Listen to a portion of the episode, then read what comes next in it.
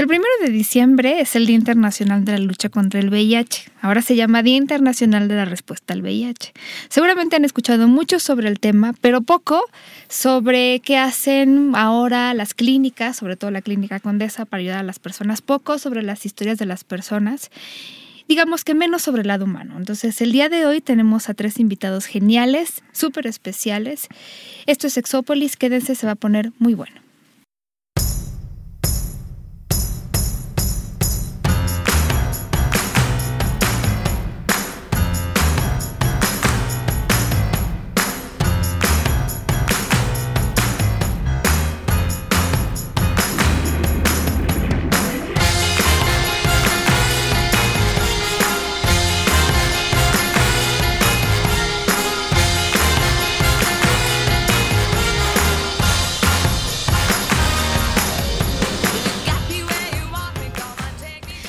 ¿Qué tal? Bienvenidos y bienvenidas a Sexópolis. En esta cabina bien fría, muy fría, a pesar de que hablamos de temas candentes, en donde el día de hoy yo no me acompaña porque tuvo algo de trabajo. Es un día laboral, pues ni modo, así es la vida. Pero eh, tengo, bueno, a, un invitado que ya conocen, que es Rubén Quiros Bizarro. Hola Rubén. Hola, ¿cómo estás? ¿Te acuerdas que estábamos hablando de los heteroflexibles? Sí, de los sexoflexibles y todas las experiencias. Perdón, sí, sexoflexibles y heteroflexibles y las experiencias, sí, es verdad. Algún día haremos la segunda parte. Sí, seguro. Platicamos más y a responder preguntas. Me parece bien. Y eh, bueno, tenemos a Francisco García. Ahorita nos presentaremos con más detalle. Hola, Francisco. La, de voz sexy. Hola, ¿qué tal? Buenas noches. Un placer estar aquí contigo, bueno, con ustedes compartiendo este espacio. Se me hace como muy padre poder venir a platicar y compartir las experiencias. Muchas gracias. Y a Irving Guerrero. Hola, Irving. Hola, buenas noches. También gracias por... Eh, gracias, a ustedes. La verdad es que yo no siempre que, que eh, es primero de diciembre platiquemos de asuntos como como este, o sea, este asunto, que bueno, más bien la próxima semana es primero de diciembre. Em, pero a veces es bien necesario y bien importante. Alguna vez ya hemos platicado del lado humano y yo platicaba justo de cuál era mi experiencia con esto de la prevención del VIH. Y em, yo contaba que sí, en algún momento había como muchas campañas para prevenir, pero que en estas campañas que a mí me tocaron incluso como adolescente, pasaba mucho que buscaban asustarnos. Todavía hay muchas campañas, yo que me dedico a la educación de la sexualidad, que lo que buscan es primordialmente asustar a las personas y decir, te va a ir muy mal en la vida, ¿no? Si tienes relaciones sexuales. Y ya, bueno, no, no, no especifican que es sin protección, pero de todas maneras hablan de, satanizan un poco el sexo.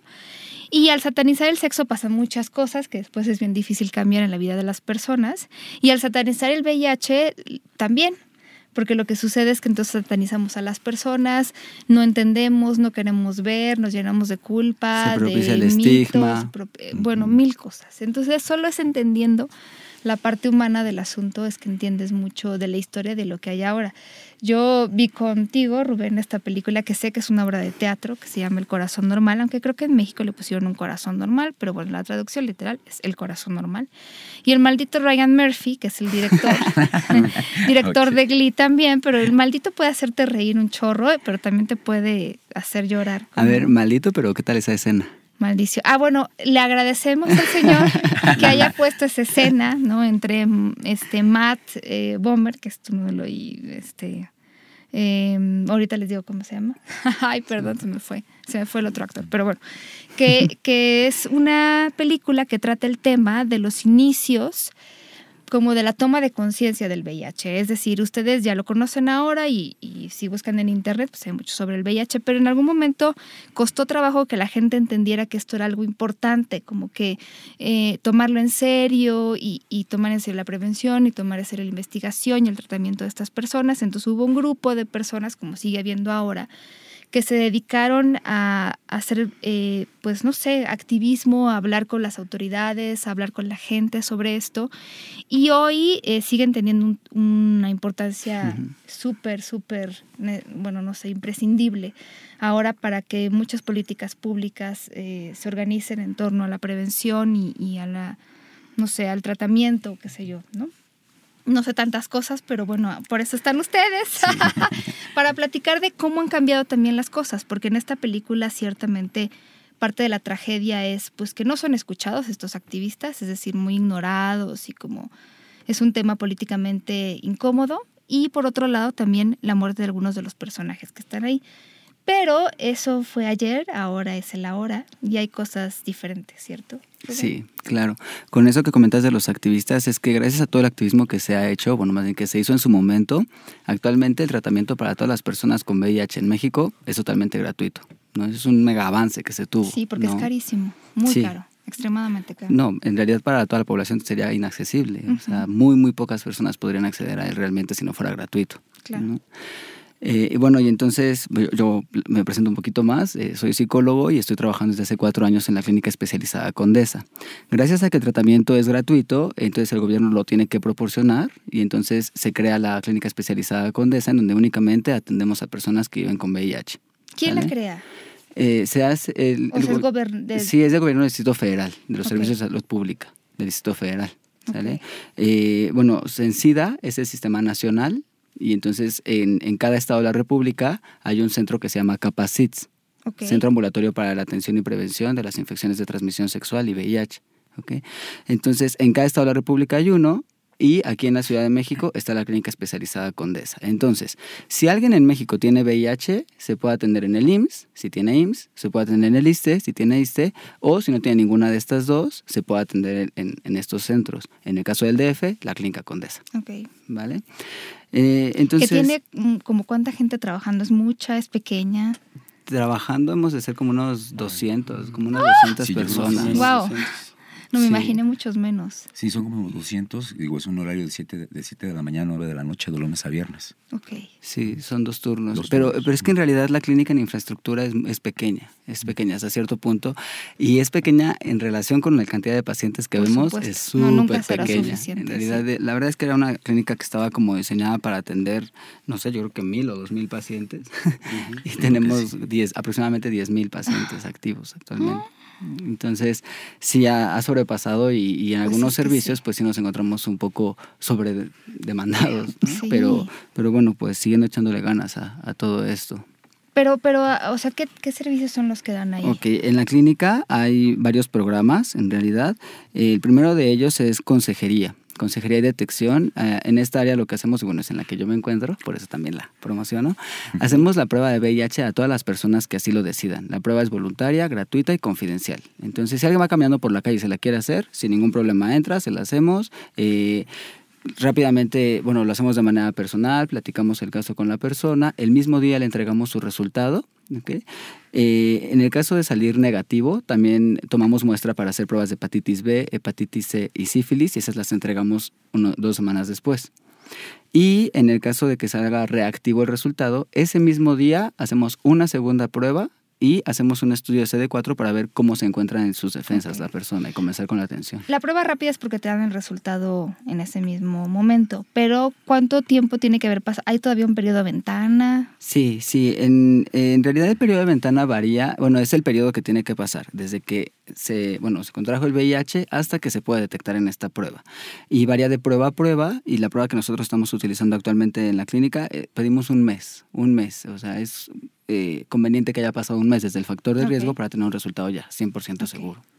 Importante. Yo iba a decir, todos se deberían hacer un momento para hacerse la prueba. Yo creo que es un buen ejercicio. Sí, por supuesto que sí. De verdad es de que ya deberíamos de tomarlo como algo súper habitual, porque la gente eh, tiende a ir con el dentista, ¿no? Tiende a ir como a otros servicios de salud, pero nunca, nunca vamos a hacernos la, prueba. La gente que me dice, Ay, es que no quiero saber qué si yo, Dios mío, por favor. Claro, sí, sí, es, peor. Nunca he entendido esa manera de pensar. Rapidísimo. Tengo una amiga ella es keniana. Y entonces cuando yo le platiqué que en México la prueba, la, gente no se quería hacer la prueba, estaba sorprendidísima. Me decía, es que ¿cómo es posible? Que teniendo esto. Porque aparte dice, bueno, yo entiendo que en África no te la haces porque sales positivo y luego ¿qué? Nadie te va a dar medicamento, nadie te va a atender, no vas a hacer nada, te preocupas más.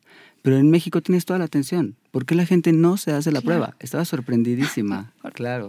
Pero sí, sigue habiendo muchísima gente que no le pasa por la cabeza, ¿no? No, no, que dice, es que, es que a lo mejor salgo positiva y entonces mejor no voy. Claro. o, o, de plano ni lo piensa. Digo, eso es de los gays y de las prostitutas. Ya, yo que me voy a hacer la prueba. Claro. Y por supuesto que Genial. Perfecto, se quedaron en los ochentas. Como en el 81, algo así. Pero, pero esto, esto es muy interesante porque, o sea, yo veo la película, digo, no viví esa época, pero veo la película y veo ahora y digo, wow, ¿no? De alguien que no pelaba a nadie, ahora hay, incluso me imagino que consejería si es que la prueba sale positiva. Sí, claro, si la prueba es positiva, entonces lo tratamos de manera personal, vemos cuáles son las necesidades que tiene en ese momento la persona y bueno, comenzamos a, atenderla, por supuesto. Oye, nada un paréntesis. Yo sé que te vas a reír, pero ha sucedido. A ver, este, yo es que más bien me la he hecho como en laboratorios, ¿no? Si sale, ahí es reactivo y no reactivo, ¿no? Es decir, no reactivo no está presente por lo menos en ese momento VIH, ¿cierto? Así es, es negativo. Solo quiero decir esto. ¿Y en la de ustedes tiene algo o es más bien ustedes les dicen es positiva? Sí, a ver, en realidad lo que pasa es que llegan los pacientes, rápidamente platico el procedimiento. Sí, sí, no, es que ha habido confusión, o sea, de que te dan los resultados y, bueno, los laboratorios por supuesto que no hay ninguna consejería y entonces no saben qué, qué, es lo que... Ah, me, Claro, no. Llegan los pacientes, se registran, van al laboratorio y les toman la muestra de sangre y después regresan a esperar su resultado, que está como en un promedio de 20, 25 minutos. Ya después los llevamos de manera personal al consultorio y ahí es en donde platicamos los factores de riesgo, platicamos la situación y nosotros mismos entregamos y explicamos el resultado. Por supuesto que no le damos a nadie un, sobre cerrado y ve tú y a ver cómo lo descubres y lo interpretas, no. No, bueno, los laboratorios te la mandan por correo. Sí. No, pero solo quiero decir esto porque eh, sí, de repente ha habido gente que me ha escrito y aquí están mis resultados y no sé qué salí. Claro, y así llegan o gente que quiere tratamiento porque y, sale no reactivo, ¿no? No, y créeme que llegan muchos a la clínica porque, porque dicen es que ningún, nadie me lo supo interpretar, nadie me lo supo ah. leer. Y digo, los que quieren que tratamiento y son negativos está padre. Pero lo malo es los que pensaron que no salieron positivos y sí, era positivo el resultado. Ellos ya llevan un año sin tratamiento. Qué manera de, o sea, qué capacidad de negación, de verdad. Claro, también entran todas las cuestiones ahí de los antecedentes que, que tiene la persona y las ideas. También hay otros, otros servicios en la clínica, otros programas, porque más bien es una clínica que se ha enfocado en atender a poblaciones vulnerables, por así decirlo. Entonces, atendemos a todas las personas que han sufrido agresión sexual. Entonces van, dan parte a las ah, autoridades, llegan con nosotros y nosotros nos encargamos de ver por la parte médica. Entonces hacemos prueba de VIH, bueno, todas las pruebas y pasan a una consulta con el médico para ver que, todo ande bien y se hace, eh, bueno, el, el, expediente, queda sentado el expediente.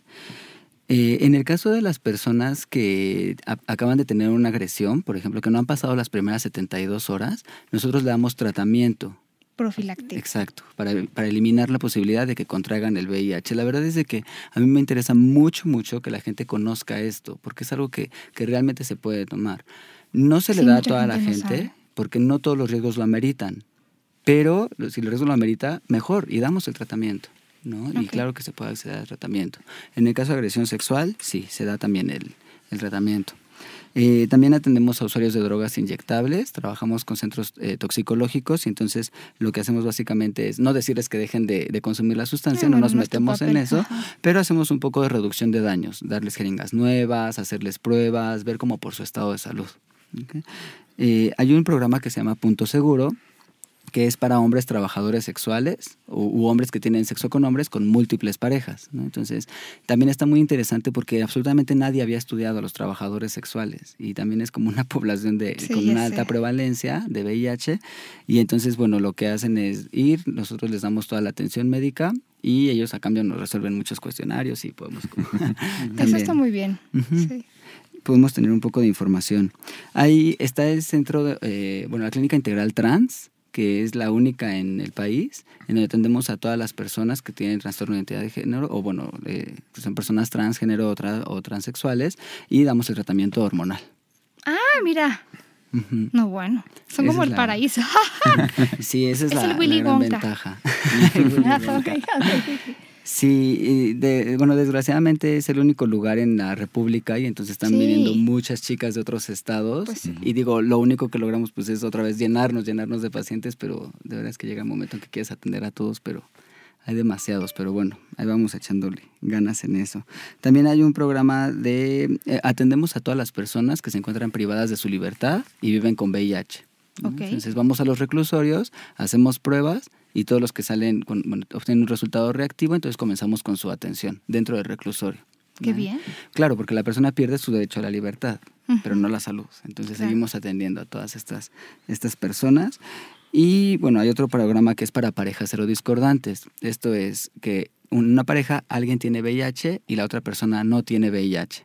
Entonces lo que hacemos es darles un seguimiento, platicar con ellos cuáles serían las conductas de riesgo, qué sí se puede hacer, qué no, porque también hay dudas con, con respecto a esto y en determinado caso también poder darle profilaxis a las, a las parejas negativas, etc. Y por último hay un programa que se llama ASPAR, que bueno, Francisco e Irving te pueden platicar como mucho más de ese programa. Ok. No, pues ya tienen bastantes cosas. Yo estoy un poco impactada. ¿Qué es lo que es? ¿Son siglas o qué es? Sí, es correcto. Un acrónimo. Bueno, hola, ¿qué tal? Yo soy Francisco y como ya comentaba aquí mi amigo Rubén, somos una parte de un programa dentro de la Clínica Condesa. Llegamos a la Clínica Condesa hace tres años casi, este, por medio de una asociación civil que se llama Checos. Este, nos brinda el espacio la clínica, este, en donde estamos en conjunto con consejería, ya que utilizamos centros como un segundo filtro después de ellos y cuando se abrió la oficina, como que estábamos pensando cuál era el, mejor nombre para poner este, nuestro proyecto. Este, y pensamos en ASPAR, que significa asesoría de pares. Okay. Porque somos pares con todas las personas que atendemos. Okay. Eh, yo soy una persona que vive con VIH. Yo tengo 26 años viviendo con VIH. Y este, entonces la gente que trabajamos en el equipo somos cinco personas. Ahorita Irving me tocará hablar un, poquito más de, de nosotros. Sí. Pero bueno, ¿Qué es lo que hacemos en el proyecto? Eh, como ya lo comenté, somos como ese segundo filtro. Los consejeros de, los psicólogos de consejería nos pasan a los pacientes que sean reactivos o positivos, que es lo mismo. Este, y nosotros hablamos en base a nuestra experiencia, qué es lo que nos ha funcionado vivir con VIH para pues, ser personas comunes y corrientes como todos, tener es que además después de 26 años tienes la autoridad. Este, pues por ahí luego hasta me dicen, este... Es que una de las teorías por las que surgió el VIH es que, que proviene de los monos. Sí, yo, yo, estoy seguro de que Francisco fue quien se acostó con un mono y por eso tenemos VIH. Ahora entiendo por qué me gustan los velludos. este, no, bueno, hasta el nazareno me dice de repente aquí también Rubén, pero bueno, la verdad es que sí, efectivamente, nunca me imaginé Hoy en día digo 26 años, la verdad es que es mucho. Es que cuando dabas la noticia hace 26 años, era como la gente pensaba, no sé si todavía era, pero es como una sentencia de muerte. Fíjate que la verdad es que sí, digo, ha cambiado tantas cosas. Desde el momento de una prueba, por ejemplo, en aquel entonces ni siquiera se decía tienes VIH, automáticamente era tienes SIDA. Mm, y mm. automáticamente era te vas a morir. Mm. Y automáticamente era pues toma tratamiento de lo que hay. Tú mencionabas la, película de un corazón normal y la verdad es que sí me identifico porque, bueno, pues me tocó esa parte en ah, donde efectivamente, por ejemplo, el primer tratamiento antirretroviral que se pensó, no antirretroviral, el primer tratamiento que se pensó que se tenía que dar es el AZT. Ah, claro. En teoría yo, yo lo tomé un mes. Entonces puedo decir que sí hablo de esa historia. Y la verdad es que ha habido un cambio gigantesco hablando de medicamentos, por ejemplo. Antes el medicamento era demasiado tóxico. Efectivamente había muchos efectos secundarios. Todos los que empiezan siempre son de los más. Sí, era un cóctel tremendo. Yo a un inicio ya tomar hasta 24 pastillas al día. ¿Qué? Entonces hoy en día tomar una pastilla, bueno, es así como un milagro. Entonces digo, hoy en día realmente los efectos secundarios han bajado demasiado. O no Entonces, o no hay, no. Yo no tuve nunca. Nunca. Bueno, es que efectivamente, bueno, es que en teoría digo, la verdad es que, por ejemplo, en mi caso, yo ni siquiera tuve efectos. Yo no tuve, yo, no tuve más bien como sintomatología, sino nada más tuve una pareja que me dijo, nos hacemos la prueba del SIDA, porque así, así lo decíamos. Ah, pues no la hacemos. Buenísima idea. Y pues nada, ándale, salí positivo, no me imaginé que pasaba eso. Lógicamente, ¿Qué edad tenías? 18, 18 años cuando, cuando me infecté. Ayer. Y ayer, hace poquito, unos ayeres. Este, pero me siento más joven hoy creo que antes. ¡Claro! No, bueno, ya. La verdad es que yo creo que de, repente no me bromean. La verdad es que sí da esta vitalidad. Yo creo que el medicamento... No, no, es que yo he visto casos de, de, bueno, no sé si exactamente, bueno, puede ser que el medicamento, pero también creo que es las personas en general que tomamos conciencia de nuestra salud, eh, nos va mejor en la vida. O sea, yo conozco gente que cuando le dieron este resultado, no se cuidaba, este comía de más, no hacía ejercicio y a partir de entonces dije, me voy a cuidar muchísimo y son muchísimo más sanos que antes, que nunca. Fíjate que en teoría eh, em, sería mentira decirte yo que soy una persona así como que el nutriólogo y el ejercicio. Esa, es mi realidad. Como que depende de cada organismo y depende cómo, qué tipo de, de VIH o qué tipo de virus tengamos Porque siendo honestos, sí me apliqué en medicamento y hacer si no, no estuviera aquí. Que tengo bien claro que la importancia de estar eh, después de muchos años es un tratamiento. Este, pero yo creo que lo fundamental, digo, creo yo que un 50% te ayuda el medicamento y el otro 50% depende mucho de tu estado anémico, de las ganas que tengas de vivir. Y yo creo que eso es lo que a mí me, funcionó, o me ha funcionado todos estos años, que soy una persona muy alegre, Igual como todos también de que depresiones, tristeza, ayuda psicológica. Claro, pero como todo el mundo, también es esta decisión, qué bueno que lo dices. Muchas veces nos pasan cosas y, y, alguna vez alguien me dijo, esto te cambia la vida, tú decides si para bien o para mal. Muchas cosas en la vida es como una decisión de nos vamos a hundir o vamos a salir adelante también, ¿no? Sí, definitivamente sí. Y eso ya cada quien es decisión propia. Porque aunque, por ejemplo, yo, tengo VIH, yo no les voy a decir cómo van a vivir. Yo platicaré un poco sobre mi experiencia, qué he hecho yo, y cada quien decide. Lo que me toca decir es, si quieres puedes, y se puede vivir muy bien con VIH, con una buena calidad de vida, que afortunadamente el tratamiento es gratuito. Afortunadamente ha cambiado también la cuestión del desabasto, este, porque anteriormente bueno, también era mucho desabasto sigue existiendo todavía, pero la verdad es que ya no se compara a años atrás, en donde efectivamente era muchísimo el desabasto. Entonces realmente, si queremos vivir bien con VIH, nada más tenemos que decir quiero vivir y hacer lo que tengamos que hacer cotidianamente, una vida normal de trabajo, familia, casa, pareja, sexo y ser felices. La verdad es que eso es lo que yo creo que me ha funcionado a mí yo hoy en día trabajar en este, en, este tema, la verdad es que ni me lo imaginé. Muchos años de mi vida, pues sí, yo, mi medicamento se acabó. Ahora que estoy en esto trabajando. Pero eso es maravilloso poder ayudar. Me encanta poder ayudar. E incluso, bueno, y una de las personas que yo recibí, que ahorita les platicará eso. Y después lo jalamos a trabajar con nosotros, este, porque precisamente eso es lo que se me hace padre. Yo creo que parte de lo que nos ayuda a nosotros, a mí, es que trabajo con el corazón. Y la neta es que nos hacemos como más humanos con este tema, más sensible, mucha más sensibilidad en todo esto. Y sí hay gran diferencia de, del ayer a hoy, en todos los aspectos. La discriminación que existía antes. Eso te iba a preguntar, porque no sé si antes decías algo, no decías, y ahora cómo es diferente. Fíjate que. Bueno, la gente es muy rara, pero. Sí, la verdad es que sí. Incluso es un tema como que hoy en día de la actualidad, ni a mí me toca decir dilo o no lo digas. Okay. Yo digo lo que, lo que a mí me tocó vivir. Eh, pasé por diferentes experiencias, algunas personas les decía, algunas no, me bateaban, no me bateaban, o sea, de todo pasé ya por todos estos años. Entonces, este, pero se ha cambiado un poco ya esto, porque ya hay un poco más de información que la que había antes. Hoy en día, yo, por ejemplo, yo no tengo problema en decirle a alguien que tengo VIH, si no, no lo estuviera diciendo aquí. si, es, una persona leída, ¿no? Eh, no tiene problema. Solo quiero apuntar eso. Ah, ok. La gente no leída. ok, perfecto, gracias. Entonces, este, y, pero sí se había esa gran diferencia, sí había mucha discriminación. Porque, por ejemplo, yo recuerdo en aquel entonces, por ejemplo, en el seguro me empecé a atender me, yo corrí con mucha suerte. yo me acuerdo que me decía una amiga en el laboratorio, yo no hacía ni siquiera fila, yo pasaba con ella y me sacaba la muestra de sangre, porque en aquel entonces decían, ser una persona positiva, ni siquiera la gente quería tomar la muestra porque daba miedo. Ah. Eso se vivió tanto tiempo al principio. Entonces digo, hoy en día esa es una gran diferencia. Y la verdad que Clínica Condesa, la verdad mis respetos. Yo estoy feliz de, de, de estar parte de Clínica Condesa porque me ayudado a mí a crecer más como persona y que los conocimientos que yo he tenido por experiencia propia los pueda como pasar a la gente que joven, que bueno, pues esta epidemia es de jóvenes. La verdad es que la mayoría son gente joven. Es como decir, pues tú puedes, sigue con tu proyecto de vida, tu carrera, lo que quieras hacer. Y yo soy feliz de compartir este, mi experiencia y estar trabajando en la clínica Condesa. Y pues bueno, sí recordar que es importante que nos hagamos la prueba. ¿Quién no tiene sexo hoy en día? ¿Quién no lo tiene? Pues yo por ellos. Pero la verdad es que, digo, el sexo es parte de la vida. Yo creo que es parte para poder ser felices, pero un sexo con responsabilidad.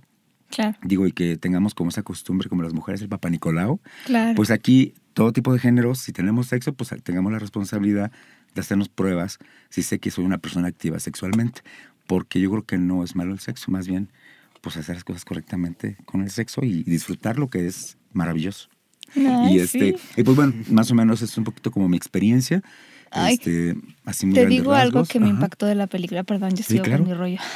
Sí, no, sí, claro. es que ahorita que dijiste eso, me acuerdo que hay una escena que, eh, bueno, no sé si recuerdan de la obra, pero es una activista que platica o está diciendo en este como mini monólogo, pero está diciéndole a los demás que él en algún momento le costó mucho trabajo convencer a los hombres, bueno, específicamente hombres gays, de que estaba bien tener relaciones sexuales con otro hombre, de que no era ningún, ningún pecado, que esto, o sea, no era algo que, ¿no?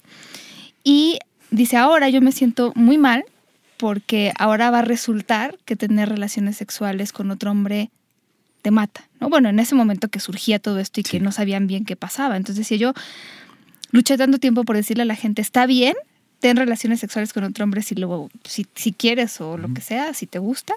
Y ahora me siento mal porque, ¿no? Resulta que esto es el, no sé, lo, lo que está matando ahorita a la gente, pareciera, ¿no? Bueno, la verdad es que sí, en aquel entonces sí se pensaba así. Claro, pero ¿te imaginas ese contraste? De toda la vida decirle, no está mal, ten relaciones sexuales con una persona que, que te gusta o que amas o lo que sea, aunque sea tu mismo género, y ahora dile, no las tengas o, o, no. Claro. Esto está terrible, o, o, en este momento tienes el virus porque, porque este, tuviste relaciones sexuales con un hombre. O sea, sí es muy impactante, ¿no? Sí, la verdad es que sí, sí, sí te impacta. Y, este, y ahora que te digo decir eso, digo, sí, claro. y pues bueno, un poquito más, nada más regresando un poquito al proyecto de ASPAR, nuestro trabajo, nuestro objetivo es hacer un acompañamiento para ayudarles a las personas a integrarse a un servicio de salud, sea Clínica Condesa, sea INS, sea ISTE, los dirigimos en todo momento el cual este, los acompañamos hasta a los requisitos que tienen que hacer, porque parece que no nos dimos cuenta cuando llegamos aquí que existen barreras administrativas, desde no tengo un comprante de domicilio, no tengo IFE, no tengo acta, y, la verdad es que aquí en Clínica Cuentas también lo que se me hace padrísimo es que sea situación de calle, no hay problema, aquí se acepta a todo tipo de personas, entonces gente que no tiene documentación, bueno, pues nos encargamos de poder acompañar, ayudarles, imprimir un CURP, facilitarles las cosas que en este que hoy en día en un 2014 no es un motivo para no atenderse. Por eso les insisto que realmente quien muere a causa de SIDA es quien quiere, porque la verdad es que todo es gratuito y pues en lo que podamos nosotros eh, em, ayudar lo hemos estado haciendo y lo vamos a seguir haciendo. Y así como que es una parte de lo que hacemos. Y pues me gustaría que Irving comentara un poco más de, de ASPAR, digo, para no decir yo todo lo, lo, que hacemos, pero una parte es el acompañamiento, integrarlos a un servicio de salud. Sí, yo tengo la curiosidad de cómo llega la gente, o sea, mm. con ah, la capa caída. sí, eh, son varios, varios, muchos casos. Eh, bueno, mi nombre es Irving Guerrero. Yo, como lo mencionó Paco, hace el año pasado él me recibió. Yo fui a donarle sangre a un tío y así me enteré que tenía VIH. Entonces, en mis dudas, mis miedos, mis preocupaciones, me acercaba mucho a Aspar. Entonces, llegó un momento en el que, bueno, me identificaron ahí y, me jalaron. Me incorporé ahí a Aspar con checos. Y digo, ya llevo, ya van a ser, digo, desde 2013, desde el año pasado. Y yo creo que a mí como me ha funcionado, yo creo que principalmente aprendí también a expresar cómo me iba sintiendo y compartirlo con los demás. Entonces, una de las cosas que decía Paco, por ejemplo, el hecho de que, y que dice, que comenta Rubén, entregarles un resultado positivo a veces no es fácil. Entonces, el segundo filtro, que es ASPAR, lo que hacemos es acompañar también desde el sentir. Yo cómo me sentí, como chavo, cómo me va funcionando, qué onda con los medicamentos, qué onda con esos imaginarios que se tienen de los ochentas, de, desde el surgimiento, Digo, es como una serie de escenarios como muy, muy, muy amplios. Y, yo creo que... Pero sirve muchísimo que alguien te entienda. Sí, y es que precisamente, por ejemplo, nosotros nos permitimos el hecho de, a ver, me permites darte un abrazo. Digo, en su momento, cuando en mis miedos, cuando yo tenía, recién me recibió Paco, a este, le dije, de verdad que tengo tanto miedo a morir. Tenía, yo tenía todavía ese imaginario de los ochentas. Dije, N cantidad de pastillas, va a haber cambios en mi cuerpo, este, voy a estar enfermando más, no sé, era una serie ahí Flaco en la cama de un hospital con moscas volando alrededor de la cama. Algo así. Y si lo viernes todo lo contrario. sí, entonces digo, realmente fue como eh, ir disminuyendo esos miedos, dándome cuenta que, que no era así, que ahora los, digo, realmente si hay una detección temprana, una este, incorporación a los servicios. Digo, la manera en la que se puede vivir es, es muy buena, no puedo decir ni siquiera buena, es muy buena, con calidad de vida, pero sí es, es eso. Y ahora, digo, la manera en la que me recibió Paco de esa manera, ahora trabajando en Aspar, pues trato de retribuirlo de esa manera. Sí, ahí te ves, ¿no? En los que llegan. Ajá. Y sí, así pues, llegué yo. Sí, así de llegué yo. Y de repente mueve, o sea, mueven algunos temas, que la mamá, que el tema de... Eso te iba a preguntar, o sea, es que yo creo que mucha gente no lo dice. Sí, y es que lo que sucede es que entre toda esta serie de escenarios, digo, es muy distinto lo que platicaba hace un tiempo. No es lo mismo un chavo que viene, por ejemplo, de Santiago, Pinotepa Nacional, este, en situación de calle, que en una condición como muy desfavorable, o alguien que vive a la vuelta de la clínica Condesa, digo, las condiciones son tan distintas en cada persona, cada una de las personas. Entonces, yo creo que, pues digo, cada uno le va moviendo, digo, a mí, por ejemplo, en lo personal, el tema de las mamás, pues sí me muevo un poquito más cuando son jefas de familia y a veces quienes tienen prácticas de riesgo, pues son, son sus parejas masculinas y quienes están en la situación de riesgo, pues en muchas ocasiones son la mamá, la jefa de familia, por ejemplo. O el caso de los chavos también. Digo, cuando miedo a qué miedo, pues la neta ni siquiera le he dicho a mi mamá que soy gay o a mi papá y luego un diagnóstico de VIH, digo, ¿qué es lo que hago en ese momento? Entonces a veces hay ese tipo de actores, ¿qué hago? ¿Qué no hago? ¿Para dónde me muevo? Y es que no sé si haya, por ejemplo, grupos para mamás, y, o sea, es que está cañón, porque... ¿no? No hay información. De hecho, a, mí hay un tema que me, gusta mucho, bueno, y, también es como una muy, muy buena noticia, cada vez me pone más contento, es que muchos, muchos chicos se preguntan, es que, ¿y ahora cómo voy a conseguir pareja? ¿No? Porque digo, es que yo antes, si me decían que tenía VIH, pues yo, no, yo le iba a decir que no. Ajá. Así me decían los chavos. Y entonces ahora se confrontan con eso. Pero de verdad me, da mucho gusto la cantidad de parejas serodiscordantes que llegan a hacerse. Yo los veo diario porque vienen a hacerse la prueba, ¿no? Y conozco ya algunas que tienen años así de parejas serodiscordantes y sin ningún problema, de verdad sin ningún problema. Y, bueno, en realidad no tienen por qué ponerse en riesgo, porque si la persona que tiene VIH se atiende, lleva a cabo todo el control de sus medicamentos, está con, la cantidad de virus muy bajita, eh, usan preservativo y todo eso, no tienen ningún tipo de riesgo en realidad, ¿no? Y, ah, sí. Pues digo, precisamente el tema de la serodiscordancia. Yo, por ejemplo, tengo una pareja que, este, que es negativa y llevamos ya casi un año de relación. Entonces, ¿Y le dijiste cuando...? Yo se lo dije hace ya casi un año, digo... ¿Antes de salir? ¿En la primera cita? En la, de hecho, fue en la, primera vez que yo, yo lo conocí en Facebook y después ya se empezaron a dar las cosas, fuimos a, dar un, a tomar un café y le platicaba, mira, yo estoy eh, haciendo mi tesis de VIH, trabajo en una clínica de VIH. Ah, el tema de VIH. Tengo VIH. la cara. Entonces, entonces de, eh, la manera en la que yo se lo dije fue como tan natural, pero previamente ya había pasado por un proceso. Y ese proceso, pues Paco, Paco y también Rubén claramente lo, lo vieron. Pero que, ¿y qué te dijo? Digo, y fíjate que lo tomó tan tranquilamente. Le digo, igual no me contestes ahorita, chécalo, respira le digo, ve qué onda, ¿no? Entonces yo le dije, yo no tengo ningún problema en este, con mi diagnóstico. Digo, ya he estado trabajando algunos temas, algunos miedos, preocupaciones y demás.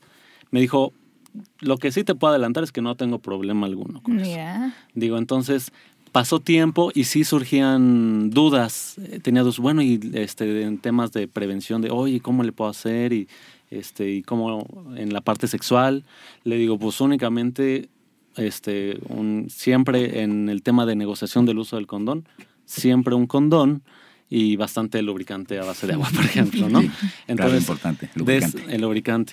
Y de esa manera, pero también como dice Rubén, digo, el hecho de estar en tratamiento se logra el, le llaman en medicina el control virológico, es decir, llegar a, a niveles indetectables. Ya sé, esto es buenísimo. Ajá, entonces digo, se reduce hasta el 96% la posibilidad de transmisión a otra persona, que incluso si se tuviera pues, sexo sin condón, la posibilidad de transmisión es muy baja. Sin embargo, cada uno decide si se negocia o no. Digo, en mi caso, yo con mi pareja siempre hemos utilizado un condón. Entonces, de esa manera, y apenas se animó a hacerse la prueba y todo, pero digo, realmente su angustia era más porque nunca la habían picado del, ah, brazo que propiamente porque somos conscientes de eso, de eh, cómo él puede evitar adquirir VIH simplemente con el condón y con eso.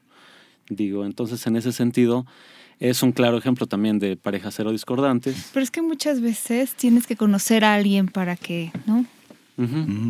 O sea.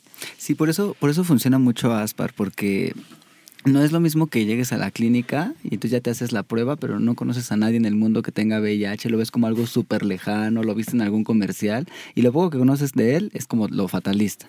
Entonces llegas y, pues ya te dan el resultado y sí, o sea, de verdad que los psicólogos tratamos de hacer la contención, tratamos de dar todo el apoyo a la intervención en crisis, lo que, lo que se necesita, tener las necesidades, pero cuando llegas y de repente alguien te dice, bueno, yo, llevo, yo tengo aparte 25 años viviendo con VIH y mírame, aquí estoy, ¿no? Y tengo cuánto, eh, yo tengo cinco años viendo con VIH. Y, yo dos, por ejemplo. Exacto, y entonces eh, total, cambia totalmente la perspectiva, ¿no? Yo, yo lo he utilizado en algunas ocasiones, la verdad, como, como un último recurso con los pacientes de que le digo, a ver, si la gente se muere, ¿yo por qué no me he muerto?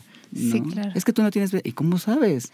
Claro, eso es lo que pasa, sí. Bueno, a mí me lo dijeron en la antes de la primera cita, hace ya como 10 años, y la verdad es que sí me quedé como un poco impactada. O sea, me ven chiquita y estaba, no es cierto, no estoy chiquita para nada. Estaba más chiquita. Pero a lo que me refiero es como eh, este tomar conciencia es, muy diferente cuando, cuando eso tiene un rostro, ¿no?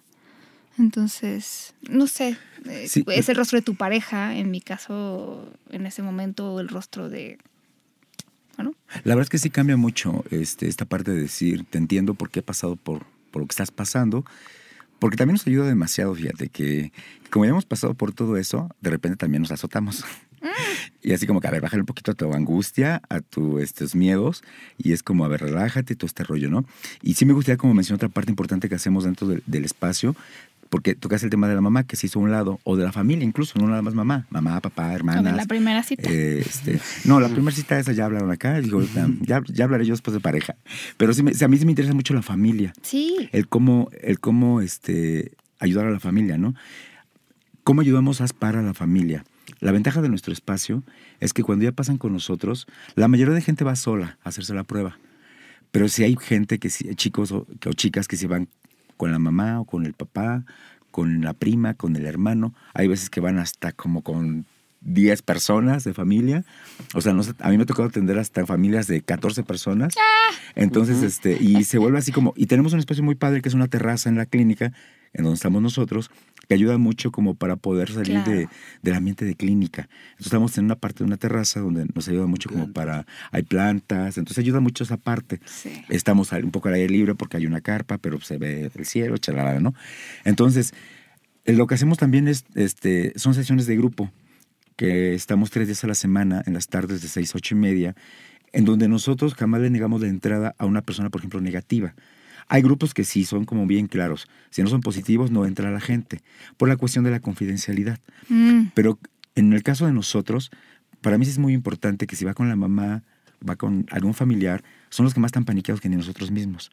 Y son los que más quieren como sobreproteger y tápate, tómate, y esto y lo otro. Y se, y se sienten más que tienen más VIH ellos que ni nosotros mismos. Entonces el espacio del grupo también lo hacemos para, la, para las familias. Que eso es lo que te iba a decir. Y eso ayuda demasiado ayuda. Eh, y lo padre de un grupo, bueno, la intención de este grupo es tener esta red de apoyo donde podemos hablar de los mitos, este, porque viene, ¿qué puedo comer? ¿Qué no puedo comer? Si me sale una espinilla en la, nariz es parte de, digo, a lo mejor es un ejemplo tonto, pero en verdad que al principio todo lo relacionan con VIH y empezar a aprender en decir, a ver, me ha tocado vivir esto a mí, a, ti, a ti, a ti, a ti. Hay gente que con mucha facilidad habla, hay gente que no, pero esa es la ventaja de un grupo que las dudas que tengo yo las puede resolver Rubén sin hablar o sin preguntar y a lo mejor igual Irving, no sé. Entonces, eso es lo padre del grupo. Y es un espacio abierto, siempre y cuando sí, que vayan con el paciente. O sea, no pueden entrar tampoco, a ver, ven cualquier negativo, ven y pasa y infórmate. Para eso está el espacio que si quieren pasar y preguntar a nosotros individualmente, con todo el gusto damos la información.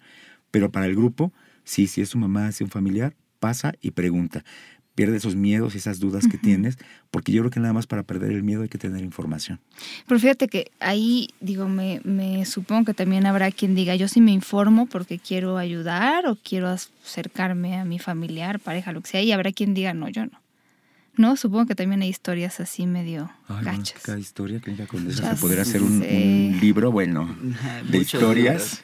Sí, sí, claro. Sí. pasa de todo. Por ejemplo, eh, sí me han tocado algunos pacientes que dicen, no, pues es que ya, no sé si, si solo mi pareja, y entonces, y yo le digo, bueno, pues ¿tú qué quieres? No, no pues que sí quiero compartírselo para tampoco estarlo ocultando y que la confianza y total, ¿no? Y están las dos vertientes, o sea, hay muchos que sí les dicen y al final la pareja decide que ya no, ¿no? O comienza a cambiar un poco la relación. Y hay otros, lo, eh, es súper gracioso porque, ¿qué te dijo? No, que él también tiene, pero no sabía cómo decírmelo. Sí. No, Bueno. Esto también pasa súper seguido. Sí, es cierto. No, en serio. Sí, y, y yo, por ejemplo, yo sí he decidido de que yo no puedo andar con alguien si no sabe que lo tengo. Sí. Pero a mí, por ejemplo, algo que me acuerdo, y ahorita con Paco lo vi, cuando a mí me dijo este chavo con el que salía, me lo dijo con una sonrisa en la cara, que eso también supongo que también causa para algunas personas que van así como de negro y de luto. claro. Fíjate que sí. Que vean a Paco todo aquí. Dijiste algo bien Sunshine. rayito de sol. Por ejemplo, yo antes de venir para acá en Guadalajara, este, por parte también de, de Checos, realizamos talleres eh, vivenciales de, de, que es un fin de semana, donde vamos un viernes y regresamos un domingo en un lugar aislado de la ciudad, en un hotel totalmente este, alejado, en donde se tocan, este, en especial aquí se han dado dos talleres al año. Uno de sexualidad, qué pasa con tu sexualidad después de un diagnóstico, y el otro es discriminación, autoexclusión y renacimiento. Y yo me acuerdo muy bien que la primera persona que yo acompañé en Guadalajara, íbamos para ese taller, lo invité, yo, yo lo acompañé, al siguiente día era el taller y le dije, vamos, con llanto y todo, dijo, no, pues sí, sí voy. Por supuesto que llegó y la mayoría de gente sonriendo y alegre y él hasta encabronado. Claro. Diciendo, oye, claro. Pues ese pinche dolor. Y todos se burlan. Porque ya después, bueno, ya decimos que si el bicho, que si no llamo ya. Pero en ese momento es como de, qué, por, de qué, qué celebran. Entonces, sí lo entiendo esa parte. Y yo le dije, ¿sabes qué? Tienes toda la razón íbamos en un carro y sí le dije a los demás, ¿saben qué? Vamos a bajar un poquito el relajo, este chavo va empezando, le estoy hablando de, de Ro, este, le digo, y sí, y sí se espanta, pero cuando regresamos del taller, bueno, era el primerito que decía, ¿qué onda con el bicho? Que no sé qué, o sea, agarró la onda porque pues lo, ya lo, lo, empezamos a ver de una manera natural y ya no nos afecta eso. Entonces, pero sí, efectivamente, por ejemplo, en la clínica siempre ven sonriendo. Pero, pero eso me ayuda. Precisamente yo creo que eso es lo que ayuda y no es una risa de burla. Es una risa de que soy feliz y que pues soy feliz aunque tenga VIH. Yo creo que eh, Frank acaba de decir una palabra muy, muy, muy clave, natural, naturalizarlo, ¿no? Yo, porque también mucha gente me dice, pues sí, pero es que ahora ya eh, estás haciendo que no tengan miedo de eso y que no perciban el riesgo y que ahora todo el mundo quiere.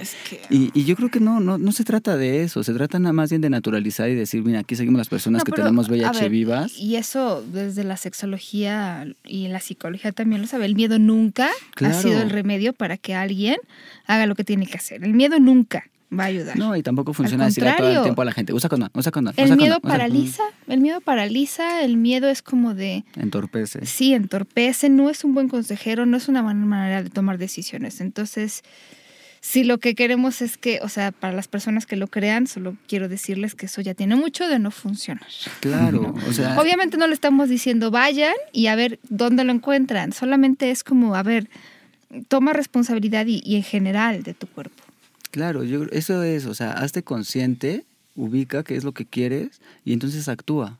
¿no? Pero ya es tu responsabilidad. Yo, eso es lo que hago con los pacientes, poner responsabilidad en sus manos, ¿no? Eh, cuando entrego un resultado positivo sí es fuerte, pero cuando entrego un resultado negativo también me creo que es un momento crucial en el que podemos llegar a hacer algún tipo de cambio. Digo, tenemos allá la persona enfrente preocupada por su salud por un instante y entonces creo que podría ser un momento en que podemos hacer algún cambio. Y yo lo que hago es básicamente eso, poner la responsabilidad en sus manos.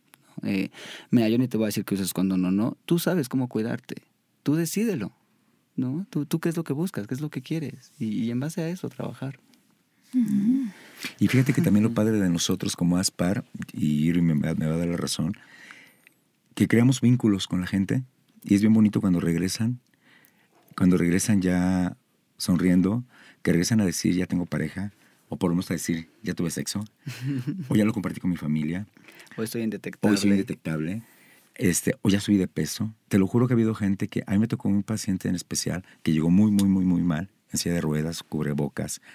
Este, y pasó tiempo, no lo vi, y de repente, como un año después, lo reconocí no por él, por la mamá. Saludo a la mamá, y así como que dije, ay cabrón, es él. Claro. Y me sorprendió, o sea, ya había subido como 15 kilos, se veía súper bien. Entonces, esas son las satisfacciones de decir, sí sirve que los acompañemos en este, en este proceso y verlos después ya transformar, hacer ese cambio y, y verlos responsables este, con su sexualidad. Y digo, ese es un cambio y una satisfacción personal que a mí en lo particular se me hace muy chida, de trabajar en esto.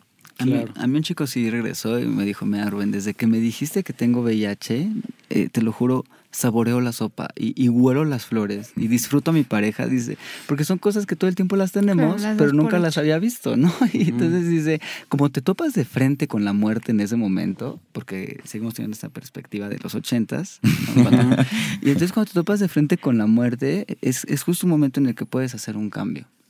Y, y, yo creo que sí es un momento muy, muy importante para la persona en el que, como lo dijiste tú, es un parteaguas y a partir de aquí tú decides si cambia para bien o cambia para mal. Sí, a mí me gustaría compartir un poco lo que dijo Paco y Rubén referente a, al tema de, por ejemplo, a mí me llegó la otra vez, ya hace un tiempo, un par de meses, una mamá, igual muy jefa de familia, tenía este con tres hijos, físicamente ya estaba desgastada, estaba bajita de peso. Recuerdo que eh, recuerdo muy bien a esta mamá porque vive al sur, al sur de aquí de la ciudad, entonces ni siquiera conocía como la parte, dice, ah, yo ni por aquí me pasaba que estuviera esta clínica. Igual, los mismos miedos, miedos a morir. Este estaba muy, muy bajita de CD4. Digo, pasa tiempo, pasa, ¿qué será? No la volví a ver como... De hecho, ni siquiera me la encontré en la clínica, me la encontré afuera y ya iba de regreso en uno de mis días que se me hizo un poquito tarde. Entonces, y yo dije, ay, ¿dónde la he visto? ¿Dónde la he visto? ¿Dónde la he visto? Estaba, pero bien llenita la señora. Entonces, dice, ay, ¿cómo está, joven? No sé qué. Y digo, wow, eso a mí, digo, en lo personal, una satisfacción tremenda el ver a esta mamá que dije, ay, de cómo estaba un, este, con un desgaste físico, demasiado bajita de peso, y digo, ahora verla y contenta además, digo, eso a mí como que sí me, es una satisfacción, digo, en lo personal. Y otro de los temas también hablando de mamás es cuando el, lo no hablado, lo que decía hace un ratito, el hecho de que tengan eh, sus parejas este, masculinas y que ellos tengan otras prácticas, pero luego curiosamente, o no curiosamente también, sus, las prácticas que sexuales que tienen sus sus parejas pues son con otros hombres. Entonces ese tema, por ejemplo, de hombres que tienen sexo con otros hombres es algo que yo he identificado en algunas mamás. Y, bueno, ahorita te pregunto. Ah, sí. termina la idea, porque si no... Ah, sí. ¿Y cómo se sienten en ese sentido? El hecho de decir, bueno, ¿y de qué manera? Porque si lo hemos platicado y también con evidencia científica, la posibilidad de transmisión de una mujer a un hombre es mucho menor que de un hombre a una mujer y es porque este hombre pues estuvo con otro hombre. Entonces es un tema también no hablado, no hablado y que también tiene como una presencia muy, muy notable cuando hay eh, VIH y mujeres, por ejemplo. Esto, ¿y cómo llegan estas mujeres a una prueba? O sea, ¿cómo? La realidad es que la mayoría de mujeres que llegan, desafortunadamente es porque el esposo o ya murió o está ah. enfermo y detectan que tiene VIH y le dicen a la señora, hágase la prueba. Desafortunadamente la mayoría de mujeres son mujeres amas de casa. Realmente, este, y que digo, si es bien frustrante que son mujeres que no están en situación de riesgo, pues riesgo lo llevan sus esposos a casa.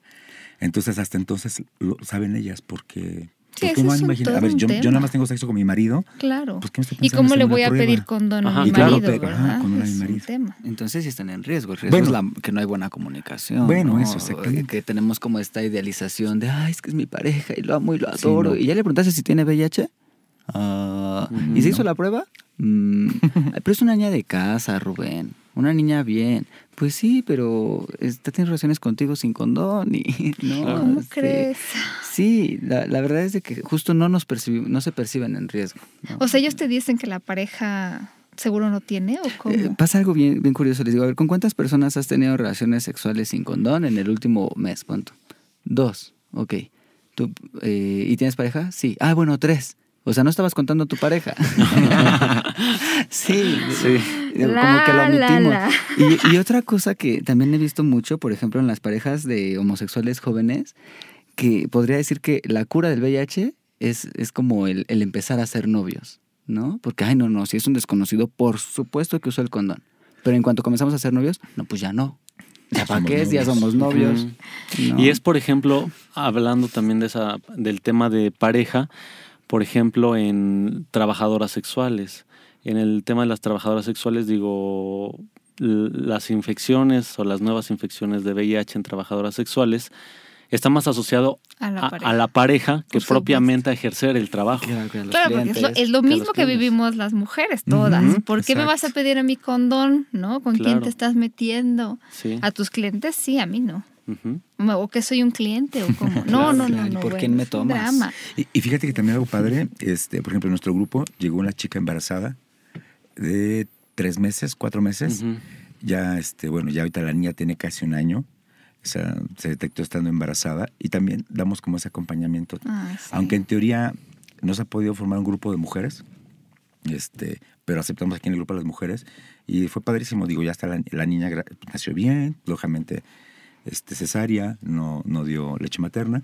Entonces ella se medicó eh, a tiempo durante el embarazo y este, la niña está muy bien. Y me gustaría nada más, por último, bueno, en esta parte de nosotros, sí dar como datos donde cómo, cómo, lo, cómo localizarnos a nosotros, ya que también dentro del proyecto ya también tenemos redes sociales, tenemos una página de chat que es www.silovivo.com. este, ¿Cómo otra vez? www.silovivo.com. Silovivo. Silovivo.com. Ahí estamos en este ahora sí que en vivo, en chat, directamente a nosotros, respondió a todas estas dudas en cuestión de, de, este, de ITS y VIH. Y por otro lado también tenemos un teléfono de oficina que es el 5516-7658. Ahí también se pueden comunicar con nosotros y derivamos en base a la necesidad de cada persona, ya que hay diferentes proyectos en donde sí tenemos, decimos, a esta persona no vamos a atender nosotros a un usuario de drogas, por ejemplo, pero decimos, ven, hasta la prueba y te dirigimos con la persona indicada. Entonces, que tengan ese dato, es y, Claro, y también este, agregando un poco lo que dice Paco, referente a si hay una detección, eh, también se tiene convenio con algunas otras instituciones, como también decía Rubén, referente a los capacits, ya sea IMSS, ISTE o capacits, o si se necesita derivar otros servicios, por ejemplo, el convenio con el IMSS, para que se puedan incorporar de manera rápida. Digo, por citar un ejemplo muy, muy, muy rápido, cuando a mí me detectaron, yo en su momento tenía IMSS. Entonces, lo que sucedió es que de Condesa me hicieron una, una referencia al IMSS, que fue a la raza, por ejemplo, y de ahí una contrarreferencia al Hospital General de Zona que me tocaba. Digo, en tres semanas ya tenía en mis manos el medicamento. Entonces sí como recalcar la parte de acercarse a ASPAR, acercarse a la Clínica Condesa, y desde ahí los podemos acompañar. ¿Y cada cuándo vas por medicamento? Pues yo me, digo, además de que trabajo ahí en la Condesa, también ahí me atiendo, porque me quedé sin seguridad social en el IMSS, pero es también. Entonces, me, mejor aquí la dije, mejor en Condesa. Entonces, aunque el servicio del IMSS en especialidad es muy bueno, también debo reconocer, digo, porque a veces son esos imaginarios, haciendo un paréntesis, de hijo, le voy a dar al IMSS y cómo me van a atender. Pues es que la verdad, digo, mucha gente lo ha vivido en general, ¿no? O sea, no, no con el tema del VIH, sino con cualquier otro tema, incluso ser mujer y que te vayas a o sea, de repente eh, pedir un condón y si usted no está casada, porque le voy a dar un condón? O sea, sí hay, sí hay historias. Entonces, la verdad es y cada quien hablamos como conforme nos fue en la feria. Pero, no, pero seguramente también, o sea, eh, en el IMSS hay gente capacitada y esto está muy bien. Yo, yo, me, yo me atiendo en el IMSS, voy nada más cada mes a una consulta y por mi medicamento cada mes, cada mes, cada mes, y cada seis meses me hacen estudios para de vigilancia de CD4 y carga viral para ver cómo van mis, mis niveles de defensas y de cantidad de virus, y, y, es todo. Pero también ya voy con la mentalidad de, a ver, ok, voy al IMSS y entonces me voy a sentar con todos los viejitos a esperar mi turno, entonces me llevo mi libro. claro, porque si también llevo como todo exigente y con la idea de que van a atender como un particular, no, somos muchísimos, pues no, o sea, sí, también, entonces es como concientizarnos nada más. Sí, imposible. Y por ejemplo, el servicio en Condesa es eh, muy, muy parecido. Digo, yo también recojo el medicamento cada mes y cada seis meses, de igual manera, pues mis valoraciones médicas subsecuentes. Yo en mi caso, por ejemplo, me atiendo en el hospital de nutrición, este, porque también un poco, como que es en base a, a la situación de salud que tengamos. O sea, hay otros, otros espacios más donde podemos atender. Yo me atiendo en nutrición y ahí igual cada mes voy por mi medicamento. O bueno, en mi caso ya voy cada dos meses. Pero en teoría es cada mes. Bien. sí, sí, ayuda mucho cada dos meses. Sí, pues sí, yo creo que ahí la labor que hacen, eh, sobre todo desmitificar, eh, sin embargo creo que todavía llegan mucho las personas que deciden hacerse la prueba o, que ya no les quedó de otra porque ya estaban enfermos, enfermas, la pareja, no sé qué.